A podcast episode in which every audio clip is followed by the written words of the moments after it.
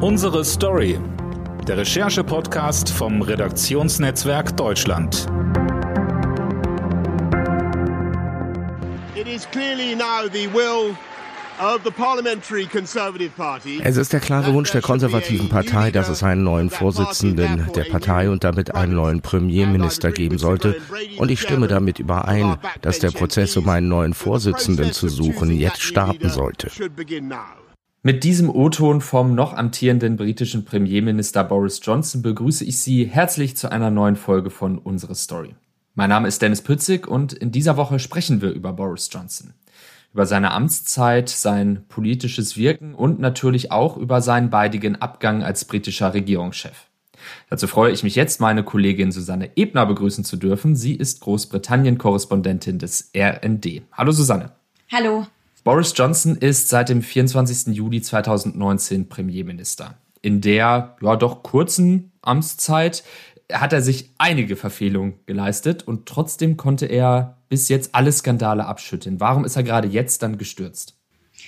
Ja, das ist äh, eine sehr gute Frage. Also ich muss ehrlich sagen, ähm, also ich und auch viele Journalisten waren in dem Moment ähm, auch nicht unbedingt darauf vorbereitet, dass jetzt passiert, weil wie die Öffentlichkeit und ähm, viele Leute hatten wir uns dran gewöhnt, dass ständig was passiert und letztlich keiner keiner etwas tut, die, äh, äh, die, die, ähm, die Partei letztlich untätig mehr oder weniger zuschaut.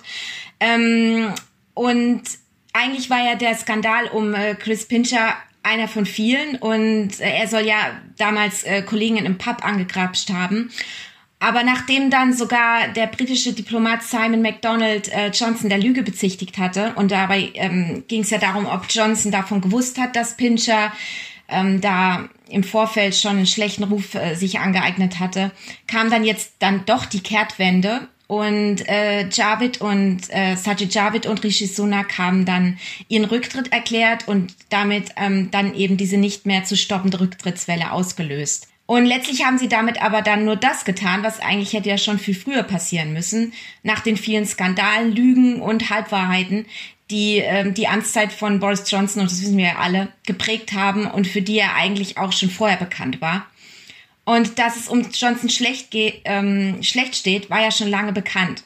Und sein, also seit Ende letzten Jahres auf jeden Fall, da gingen ja die Umfragewerte auch immer weiter runter.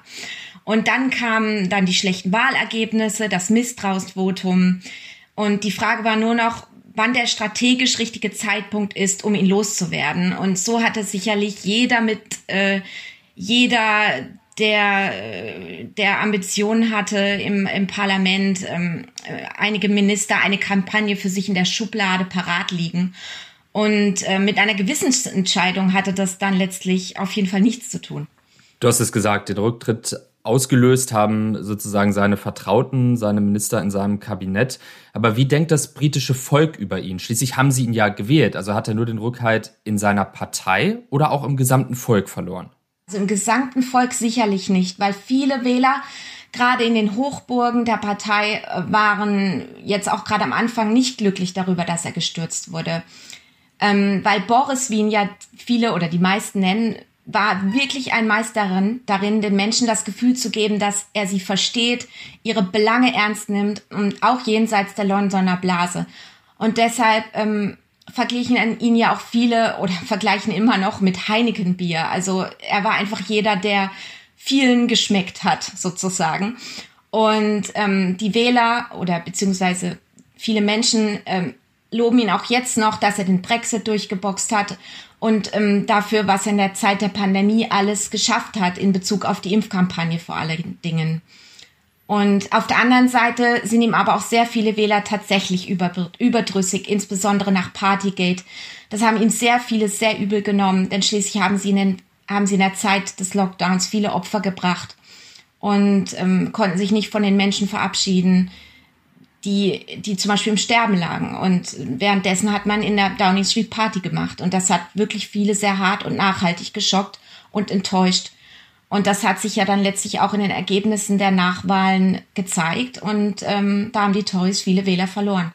Jetzt hat er auf jeden Fall seinen Rücktritt angekündigt und die konservative Partei im Parlament hat zwei mögliche Nachfolger ausgewählt. Das ist einmal der ehemalige Finanzminister äh, Rishi Sunak, der mit seinem Rücktritt ja so ein bisschen die Regierungskrise ausgelöst hat, ähm, und die amtierende Außenministerin Liz Truss. Wie ist jetzt das weitere Vorgehen? Die beiden sind ja jetzt sozusagen im, im Rennen um seine Nachfolge. Ja, also die beiden gehen jetzt sozusagen erstmal auf Tour ähm, durch die Lande, werden im Fernsehen auftreten, weitere Diskussionsrunden, ähm, um die sozusagen um die Basis der Partei von sich zu überzeugen, also die Mitglieder der, der konservativen Partei. Und da gibt's jetzt natürlich jetzt schon Diskussionen darüber, ähm, dass sie sich jetzt eigentlich überall zeigen, aber eigentlich entscheiden ja nur rund 200.000 Leute, ähm, wer es jetzt letztlich wird. Ne? Das ist natürlich auch schon so eine Frage, die, ähm, die schwierig ist.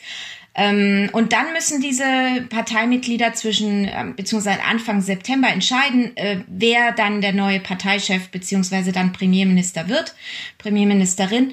Und am 5. September steht dann fest, wer es wird. Ja, was äh, kannst du uns denn über die beiden sagen und wer hat deiner Einschätzung nach vielleicht auch die besseren Chancen aktuell?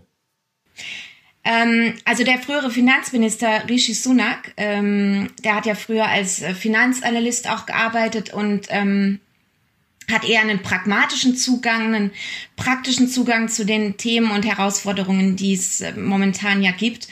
Und ähm, hat sich vor allem dadurch inszeniert, dass er sagt, er, ich bin ehrlich, ich bin anders als Johnson. Er sieht ja auch ganz anders aus, ja. Also er ist immer er ist quasi durchtrainiert, äh, immer schick gekleidet mit Anzug und ähm, im Gegensatz zu Johnson hat er immer sehr äh, ja gut äh, frisierte Haare und ähm, er will zum Beispiel, er sagt zum Beispiel, dass er zunächst keine Steuern senken will, was unter den Tories natürlich schon eine sehr umstrittene Ansage ist ähm, und will das machen, um die Inflation nicht weiter nach oben zu treiben. Genau, und ähm, damit hat er in den letzten Wochen vor allem die Abgeordneten in Westminster überzeugt, denn sie waren ja, ja, die in den letzten Wochen immer wieder abgestimmt haben und letztlich so jetzt dafür gesorgt haben, dass er in der Endrunde ist.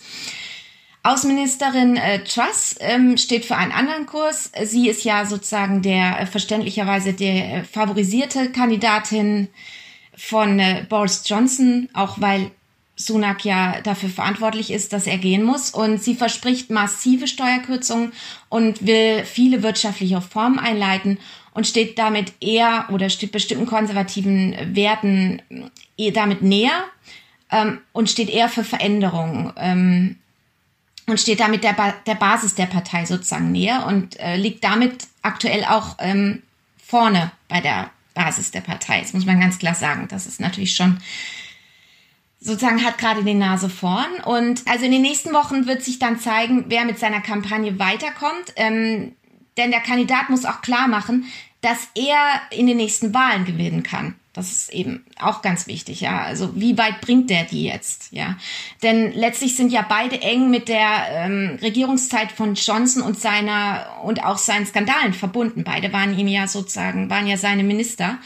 Und ähm, Sunak hat noch dazu ein Bußgeld bekommen wegen Verstöße gegen Corona-Regeln. Auch das haben sich die Leute gemerkt.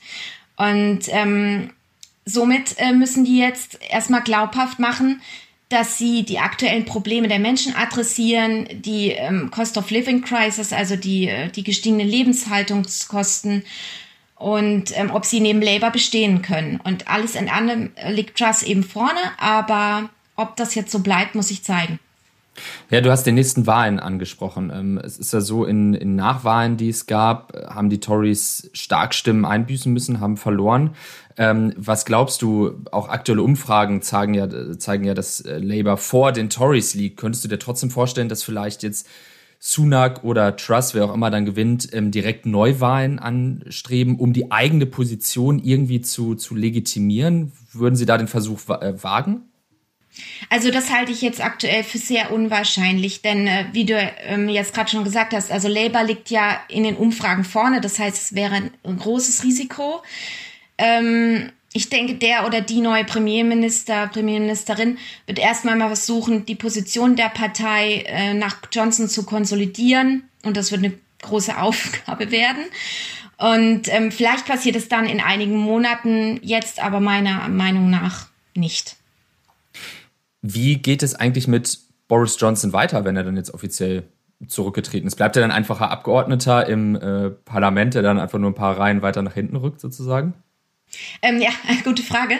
Also wir sind uns eigentlich alle einig, dass ähm, wir bestimmt noch von ihm hören werden. Und das hat er auch gestern äh, in der Rede im Parlament, hatte er auch gesagt, sozusagen ähm, Terminator zitiert, Hasta la vista, Baby, und damit auch vielleicht I'll be back. Ja, ähm, und ähm, er hat auch mal an, durchblicken lassen, dass er als äh, sozusagen Hinterbänkler weiter äh, für äh, Unruhe, weiß ich nicht, aber auf jeden Fall für Schlagzeilen sorgen will vielleicht. Ich denke, wir werden noch von ihm hören. Ja, er wird sicherlich äh, in den äh, Talkshows und äh, politischen Debatten noch ein beliebter Gesprächspartner bleiben, könnte ich mir dann vorstellen, auch als vermeintlicher Hinterbänkler, genau. Wenn wir jetzt mal auf die Amtszeit von Johnson schauen, ich habe es ja gesagt, am 24. Juli 2019 ist er Premierminister geworden. Ähm, Im September ist es dann aller Voraussicht nach, nach vorbei, seine Amtszeit. Was kannst du über sein politisches Wirken sagen? Hat er nachhaltige Reformen in Gang gebracht? Hat er wirklich was erreicht in seiner Amtszeit? Ich denke, worauf sich alle einigen können, ist, dass er ähm, mit diesem Motto damals äh, Get Brexit Done hat er ja tatsächlich bewerkstelligt. Ja, auf die man kann jetzt darüber streiten, ob er das richtig gemacht hat und er hat da ja auch sehr viele ja im Nachhinein viel Schaden angerichtet. Jetzt gerade, wenn man ans ähm, Nordirland-Protokoll denkt und an die Art und Weise und die Frage, was er da unterschrieben hat und dass jetzt das alles nicht mehr wahr sein soll. Ähm, ich denke, man wird das sozusagen so sich auch daran äh, erinnern, ja, dass er das sozusagen bewerkstelligt hat. Auf der anderen Seite denke ich, dass im Nachhinein vieles ähm, erstmal aufgearbeitet werden muss. Vieles von dem, was er versprochen hat, wurde nicht eingehalten. Er hatte da, also das war gestern auch nochmal eine Diskussion im Parlament, ähm, was sozusagen die, ja, die Infrastruktur anbetrifft und ähm, die, die, ja, also einfach auch, wenn man daran denkt, äh, das waren sehr viele Versprechungen, das ist eine lange Liste ähm, an Dingen, die er eigentlich nicht eingehalten hat. Also momentan, er selber rechnet sich ja an, dass er ähm, dieses, äh, diese Impfkampagne ähm, äh, sozusagen auf, auf den Weg gebracht hat. Und das stimmt, das ist natürlich auch, war auch ein großer Erfolg hier. Aber insgesamt hat er, glaube ich, vor allem zerbrochenes Porzellan verursacht. Du hast die, die, das Brexit-Thema angesprochen. Da sind ja aktuell noch so ein paar Sachen offen. Handelsfragen, die Frage mit der Grenze zu Nordirland. Ähm, wenn wir uns jetzt Sunak und Truss angucken, ähm, werden die beiden auf der Linie bleiben, die Johnson bisher gefahren hat? Oder könnte es da vielleicht sogar mal wieder eine kleine Annäherung in Richtung ähm, Europa geben? Ja, also wir sind jetzt sozusagen mit den beiden Kandidaten ähm, auf der Linie des, äh, von Boris Johnson geblieben, zumindest was sie selber angekündigt haben. Sie haben beide ganz klar gemacht, dass sie, ähm, dass sie sozusagen diese 2019 angekündigten ähm, Versprechungen von Johnson weiter verfolgen wollen, ins, insgesamt auch was den Brexit angeht.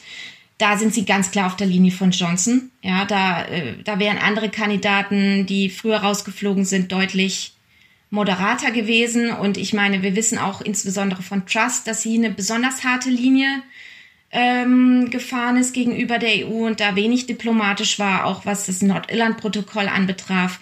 Ähm, so wie es jetzt aussieht, glaube ich, es wird eher eine Fortsetzung werden von dem, was wir gesehen haben, jetzt auch in Richtung äh, Brexit und EU.